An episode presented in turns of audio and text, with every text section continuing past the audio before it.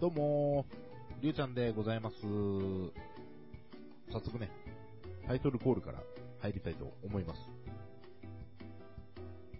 りゅうちゃんの、ワンダリングキャストでれででで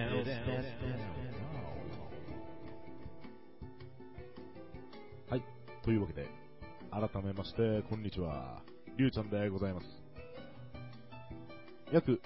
1ヶ月半ぶりの更新ということでね、皆さんいかがお過ごしだったでしょうか？この1ヶ月半の間にね、気づけば夏が来ちゃいました。はい。いやー、夏、嫌いじゃないっすよ。あの、イベントとかね、いろいろお祭りとかいっぱいあるんでね。やっぱね、夏は楽しまないと損ですね。ということで、夏の、まえー、夏の前半のね、僕の個人的なイベントを振り返ってみたいと思います。まずはね、エヴァーですよ。エヴァンゲリオンですよ。ついに始まりました、エヴァンゲリオン新劇場版、は、見に行きました。皆さん、どうですか？もう見ましたか？まだ見てない方は、ぜひ、おすすめしておりますよ。ぜひ見てください。あの、凄まじいまでの、凄まじいまでの映像、音響、音声。いや、どれをとってもね、ものすごいエンターテインメント作品となっております。なんといってもね、全体を通じてそうなんだけど、見た人の情報処理能力っていうのかな？脳みそをフル回転させても、なかなかね、追いついていけない。一つ一つのシチュエーションがね、ものすごい斬新で、見てるこっちがね、90分ぐらいですかね、賞味。あっという間に過ぎてしまうと。考える時間を与えずに、もうスパンスパンスパンスパンと、小気味いい感じでね、物語が進んでいくので、あっという間に時間が経ってしまうんですね。そんな中でも、出てきましたね。重要なキーワード。ネブカドネザルの鍵。いやー、まさかここでね、メソポタミア文明のね、もうネブカドネザルっていう名前がね、出てくるとは思わなかった。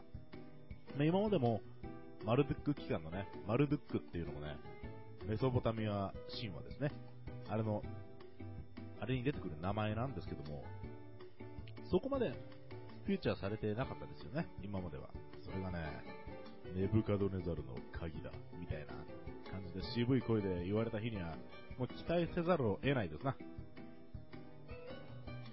まあ、今まで見たことない映像作品となっております。えー気づけば7月中に4回も劇場に足を運んでしまうほど魅了されまくっておりますが、あとどれぐらい公開してるのかなできればあと2、3回見に行きたいと思っております。そして、7月のね、僕のメインイベントがありました。7月の5日、えー埼玉西武ドームでのライブですね。水木奈々さんのライブ行ってきましたよ、初めて。ライブダイヤモンド2009。いやー、盛り上がりましたね。まさか、あのー正直、ま声優さんのライブなんでね、正直そこまで大きな期待はしていなかったんですが、すごい。十、あの、ステージをね、縦横無尽に走り回る姿とか、あの小さな体から、なんでこんなにパワフルな歌声が聞こえてくるんだとか、本当にね、俺も圧倒されましたね。西武ドーム約3万人収容ということですが、ちょうどね、僕が見てた席が、えー三塁側のちょうど中頃のとこだったので、スタジアム全体をね、見渡せるような位置にいたんですよ。えー始まったのが午後4時ぐらいで、2時間、3時間と時間が経つにつれ、外もね、暗くなってきて、お客さんの持っているペンライトやサイリウム、青だったり、オレンジだったり、それがね、曲に合わせてね、みんなでこう振るわけですよ。そのね、光の波っていうのがね、すごい綺麗で、あれはね、DVD じゃ伝わりきれない。いや、本当に、あの、あの場にいなければ、あの感動は味わえないっていうね、素晴らしいものを見せてもらいました。もちろん、水木さんのね、えー、パフォーマンスも、ライブメンバーのパフォーマンスも、音も、すごく良かったです。いや、初めて、水木さんのね、ライブに行ったんですが、もう、早くもね、次のライブが待ち遠しいですね。いやー、次はいつやるのかな？冬、年明け、来年ぐらいにやってくれるのかな？なんて期待が高まっております。えー、そしてですね、舞台も見に行きました。えー、おなじみ、マー君がですね、チケットをゲットンしてくれまして、二人で東京都の王子というところまでね、舞台を見に行きました。この舞台がですね、普通の舞台とは違って、えー、場所がプラネタリウム。そして、演者さんがですね、シャフトという劇団の皆さんと、あと、歌うたいかね、歌手、声優としても活躍されてます、リタさんのですね、コラボレート舞台ということで、これがですね、普通の舞台と違って、まあ、簡単に言えば、えー、そうですね、朗読会みたいな、演者さんが台本を持って本を、えー、読んでいくわけですけども、その話の途中途中に、リタさんが、まあ、そのシチュエーションに合ったような歌を歌っていくというね、まあ、非常にプラネタリウムの独自な空間ですね。その中の光を駆使して、なんか今回光の話ばっかだな。でですね、本当に、なんていうのかな、映画館とか、そういう普通の劇場とかと違って、プラネタリウムっていう、独自な空間で繰り広げられる、その世界っていうのかな。非常に興味深いものがありました。今まで、なかなか見たことのないようなね、演出だったり、音響だったり、しかも、舞台と客席が結構近かったので、演者さんの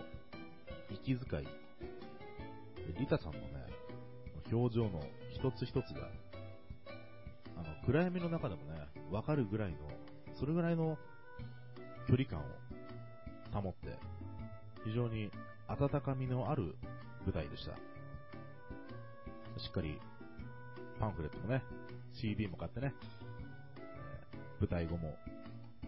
その歌声に聞き惚れたり、舞台構成もね、なかなか面白いものがあって、また、機会があればね、行ってみたいと思います。えー、リタ・シャフトっていうね、舞台見に行きました。そんな感じかなあ、違え、あともう一個あったわ。その次の日にね、あのー、アクシデント的に、ガク、ガクトさんのライブに行ってきました。本当は、その、マー君と、もう一人のお友達と、でもう一人の計3人で行く予定だったらしいんですが、そのうちの一人がちょっと体調を崩したということで、急遽僕が参戦して、埼玉スーパーアリーナに行ってきました。まさかの2週連続埼玉上陸。ガクトすげえな。なんかもう、すげえな。あのね、まあ、演奏や歌もそうなんだけど、煽りがね、パワフルですな。あんなにパワフルな煽りというか、あのー、フリートークが小1時間あるって意味がわかんないんだよね。このライブもね、結構長くて、えー、約4時間ぐらいやってたのかなって話してる間に時間がなくなってきちゃった。えー、とりあえず、僕のね、夏、えー、前半の、えー、思い出というか、行動を話しておりましたが、あー、曲が終わる、曲が終わる、あー、終わる、あったー。まあ、そんな感じで、夏を満喫しております。えー、次回はね、えー、夏の後半、何かイベントがあれば、それをご報告できたらなと思いますので、まあ、駆け足でしたが、夏の前半を振り返ってみました。それでは、皆さん、夏バテ、夏バテなどせぬように、体調に、体調、お体をご自愛くださいませ。それでは、りゅうちゃんでした。バイバイ。